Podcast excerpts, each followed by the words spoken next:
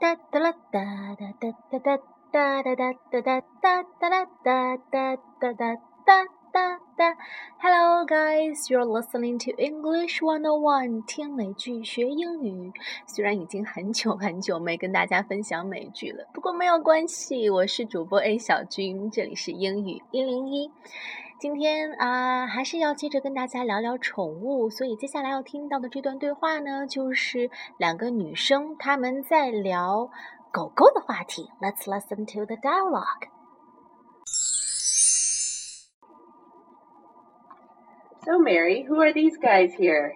This one's Piper, and she's seven. She just had a birthday in October. And this one's Daisy. She's got kind of an older face on her. I think she's probably about nine years old. Are these your children? You know, they could be my children, but they're actually dogs, golden retrievers. they're so pretty.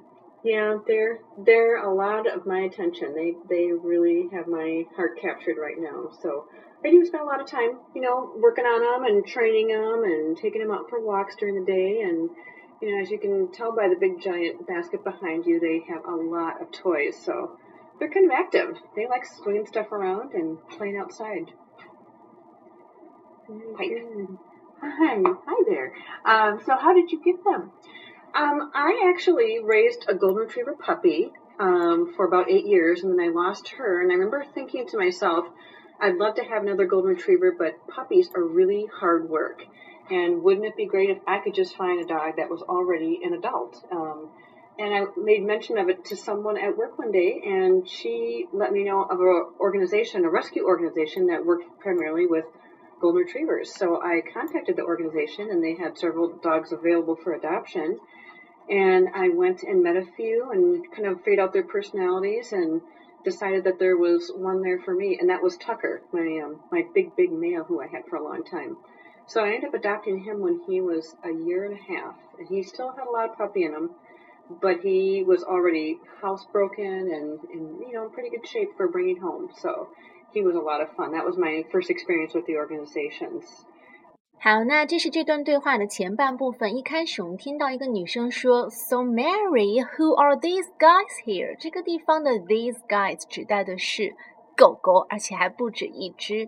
那 Mary 就介绍，This one is Piper. She is seven.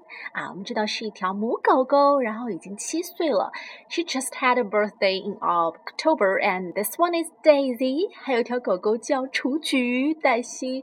She's got kind of an older face on her. 她虽然看上去有点老，I think she's probably about nine years old. 因为她差不多有九岁了。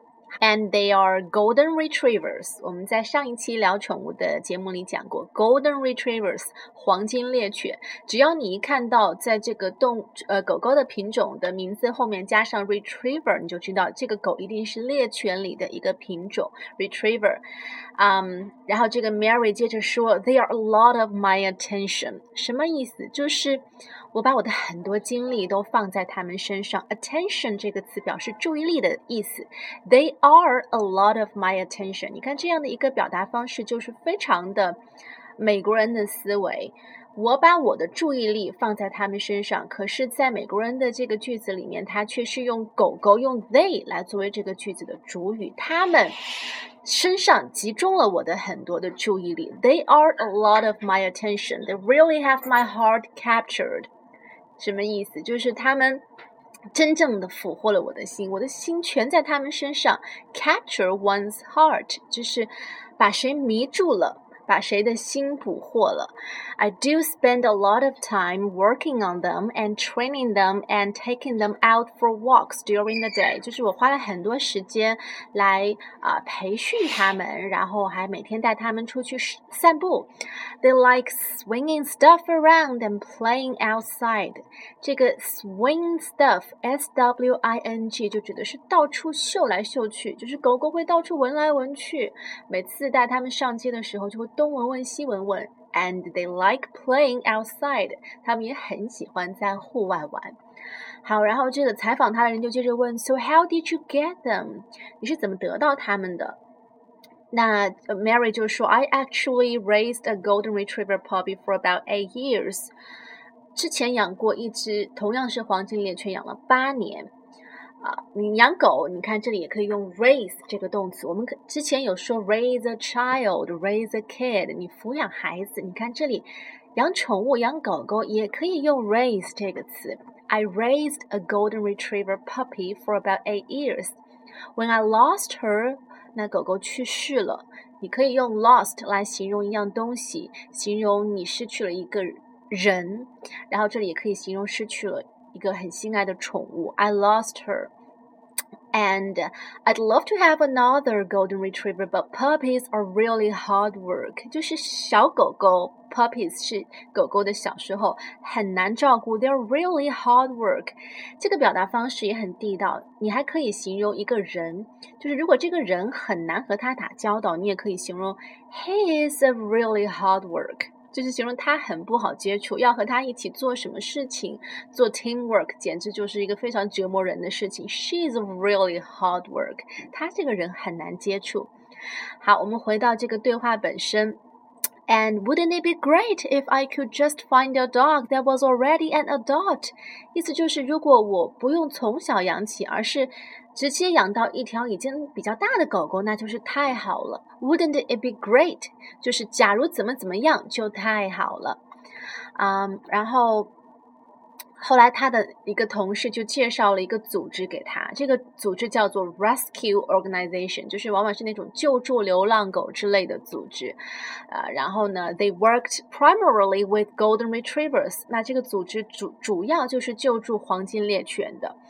So I contacted the organization and they had several dogs available for adoption. Available 这个词就指的是，嗯，可选的、可可供你，这是拥有的。当然，我们在《Sex and City》里面还讲过，somebody is available，就是这个人他是单身。所以你还可以去追求它。那这个地方，they this organization has several dogs available for adoption，就是他们有一些可以供你收养的狗狗可以做选择。那 Mary 就去看了一下，and kind of figured out their personalities， 就是把这些。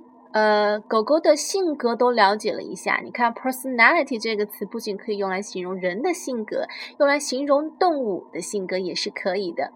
And decided that there was one there for me。然后在这些狗狗里面就发现了一只觉得特别适合我。He is the one for me。我们经常说啊。他就是我想要的那个人。She is the one for me。我找了那么久，原来就是他。这个地方用来形容宠物也可以。然后，嗯，他是怎么形容这只狗狗的呢？He still had a lot of puppy in him, but he was already housebroken。什么意思？呃，has a lot of puppy in him。我们前面说过了，puppy 这个词指的是小狗狗。那 he has a lot of puppy in him 就指的是这条狗狗虽然已经长得有点大了，但是呃性格还是很像小狗狗，会有一些孩子气。But he was already housebroken。housebroken 这个词听起来好像是特别。爱捣乱的意思就是会把房子弄得乱七八糟、翻天覆地，但是它的真正的意思恰恰相反。Housebroken 指的是已经经过训练的、管教非常好的宠物。For example，我家的狗狗在呃经过训练以后就养成了卫生习惯，从来不会去做淘气的事情。My dog was housebroken and has never done anything naughty. 你看，形容那种训练有素的狗狗，或者是猫，或者是其他宠物，就可以用 housebroken 这个词来形容。And um, he is in pretty good shape shape for bringing home, so he was a lot of fun. In good shape 指的是处于一种良好的状态，或者说健康情况非常的良好。那这个对话里面当然是形容啊，这个狗狗的健康情况很良好。那同时，in good shape 还可以啊，比方说我的驾照没有问题，my driving license is in good shape。啊，十二分是满的，一分都没被扣，my driving license is in good shape。或者是啊。终于涨工资了，我现在的这个收入情况终于比较让人满意了。After getting that rise, my finances are finally in good shape。你看我的经济状况比较让人满意，my finances are in good shape。然后，He was a lot of fun。我们在上一期聊宠物的节目里提到了，你可以形容这个宠物，你养的狗狗很好玩，很有趣。She is a lot of fun。He is a lot of fun，都可以的。好，我们现在可以接着往下听后半段对话。That was my first experience with the organizations. Um, and they are a great organization. I really um, believe in a lot of the work they do because a couple of the dogs, um, Piper in particular, happened to have been an abused animal, unfortunately, in the first part of her life. So this organization spends a lot of time um, kind of evaluating the right kind of environment for an animal and the right kind of animal for a family. So um, the adoption process, as they call it, it's really involved. It's it's almost like adopting a child because they want to make sure that your home is, you know, properly set up for a dog this size and that your yard is fenced and that you can handle a dog like this and have what it takes to train them and, and get them to trust humans again. So it's been a really long process in some cases. Um, when I adopted Daisy almost three years ago, that was not so hard. she was a very easy dog to adopt. She um, just came in, made herself at home, got along great with Piper right away, and you know she has never given me any concern or any reason to worry about her temperament. She's just been such an easygoing dog. Yeah, she seems like a sweetheart. Both of them are. Yeah, they're fun. Totally fun. How so Mary said that was my first experience with the organization. 那收养呃那只狗狗是我第一次和这个救助黄金猎犬的组织有接触，and they are great organization. 为什么这么说？因为他现在养的这只狗狗 Piper 之前被虐待过，happen to have been an abused animal，之前被虐待过，abused，abused 被虐待，happen to be an abused animal unfortunately in the first part of her life，就是在她的小时候，in the first part of somebody's life，就是在某人的小时候，很遗憾，unfortunately happen to have been an abused animal. So this organization spent a lot of time evaluating the right kind of environment for an animal. 就是这个组织会花很长的时间去呃评估。比如说，你来，你想要收养它，那你家的环境到底适不适合这只狗狗？Evaluate 这个词指的是评估的意思啊。那除了评估，除了 evaluate the environment，and the right kind of animal for a family，同时还要去评估你们家庭的这个结构适不适合这个狗狗。So the adoption process is really involved。所以整个收养的过程你会感到是非常的让人觉得有参与感的。Involved 这个词，嗯，它可以表示就是让人感到。 投入非常多的。If you are involved in a situation or activity, you are taking part in it or having a strong connection with it，就是让你放不下，让你不自觉的就投入很多进去。然后 Mary 还甚至说，It's almost like adopting a child，收养一条狗狗跟收养一个孩子差不多。那嗯。 they want to make sure that your home is properly set up for a dog this size。他们首先要确定你家的那个环境适合体积这么大的狗狗，and that your yard is fenced。你们的院子要有栅栏，不然狗狗就会跑丢。And that you can handle a dog like this and have what it takes to train him。还有你自己本人的情况要能够照顾它，然后要有条件去。 训练他 have what it takes to do something，就是指某人具备资质和条件去做什么事情。have what it takes to do something，啊、uh,，and get him to trust humans again。同时还要让这个被人类伤害过、虐待的过的狗狗重新相信人类。So it's been a really long process in some cases。所以有的时候这个收养过程会非常非常的长。嗯、um,。 后面他又聊到另外一只狗狗 Daisy。When I adopted Daisy, um, she was a very easy dog to adopt. She just came in, made herself at home, got along great with Piper right away. 这只叫做 Daisy 的狗狗，它可能没有被虐待过，所以它很好养，然后很随和。就是第一次到家里面，就完全把这当成了家。Make herself at home, make somebody at home，就是非常的随意自在，不拘束。And get along great with Piper, get along great with somebody，就是和某人很容易相处，一下子就自来熟了。啊，那所以 Daisy 这条狗狗到家以后，和 Piper 这条被虐待过的狗狗马上就玩得很好了。And she has never given me any concern or any reason to worry about her temperament。她从来没让我操过心，我也完全不会担心她的性格和脾气。Temperament 这个词，性格既可以指人，也可以指动物。比方说啊。他唯一的缺点就是他那臭脾气。His only weakness is his temperament。啊，他经常由着自己的性子来。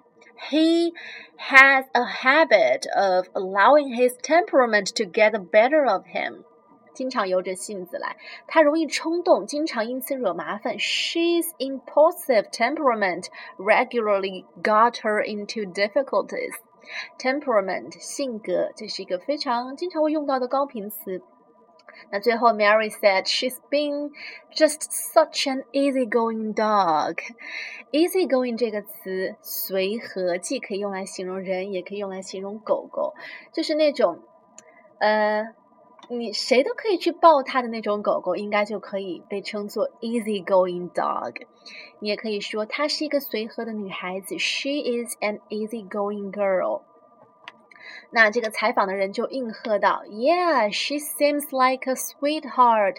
Both of them are sweetheart。大家都知道是甜心的意思。你看，也可以用在狗狗的身上。所以，我们这三期聊动物的话题，呃，对话其实。”如果你每期都有听的话，你就会发现很多形容人的东西，不管是形容性别也好，he or she，还是形容啊性格也好，都可以用在动物的身上。She seems like a sweetheart，啊，你的这个狗狗真是一个贴心小棉袄。And they are a lot of fun，而且它们很有趣。好了，我们接下来再把对话完整听一遍。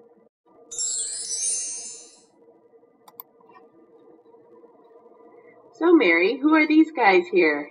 This one's Piper. She's seven. She just had a birthday in October. And this one's Daisy. She's got kind of an older face on her. I think she's probably about nine years old. Are these your children? You know, they could be my children, but they're actually dogs, golden retrievers. they're so pretty.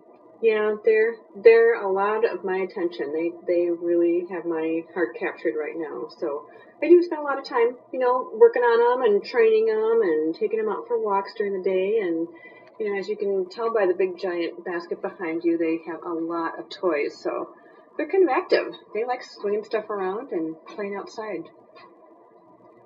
Pipe. Hi, hi there. Um, so how did you get them? Um, I actually raised a golden retriever puppy um, for about eight years, and then I lost her. And I remember thinking to myself, I'd love to have another golden retriever, but puppies are really hard work.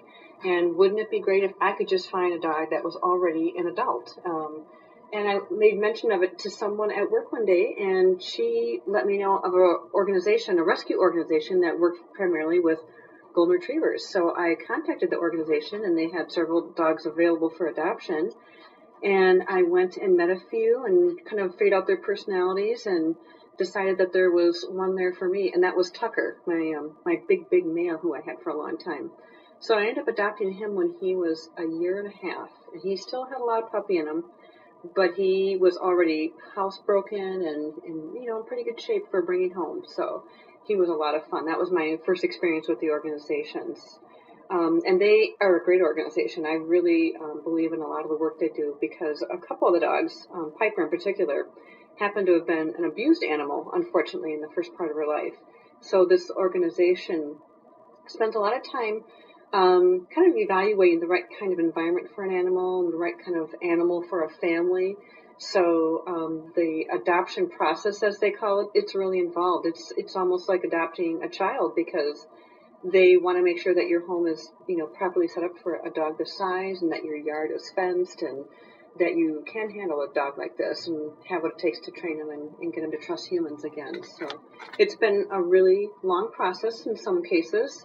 Um, when I adopted Daisy almost three years ago, that was not so hard. she was a very easy dog to adopt. She um, just came in, made herself at home, got along great with Piper right away, and you know she has never given me any concern or any reason to worry about her temperament. She's just been such an easygoing dog. Yeah, she seems like a sweetheart. Both of them are. Yeah, they're fun. Totally fun. All right, so 我们的三期关于宠物的话题主题节目都已经结束了。嗯，大部分的对话都是很狗和狗狗有关，因为我本人也很喜欢狗狗，像是柯基呀，还有柴犬，还有法法国斗牛犬我都很喜欢，然后我最最想养的就是八哥，就是那个传说的全世界最忧郁的狗狗，我觉得太可爱了。我就是会那种平时一看到八哥的那种图片，然后就会笑的眼泪都流出来，然后会自己去搜很多他们的搞笑视频来看。那不知道在听节目的你最喜欢哪个品种的狗狗呢？也可以分享给我。Thanks for listening and sharing. Have a nice day. Bye bye.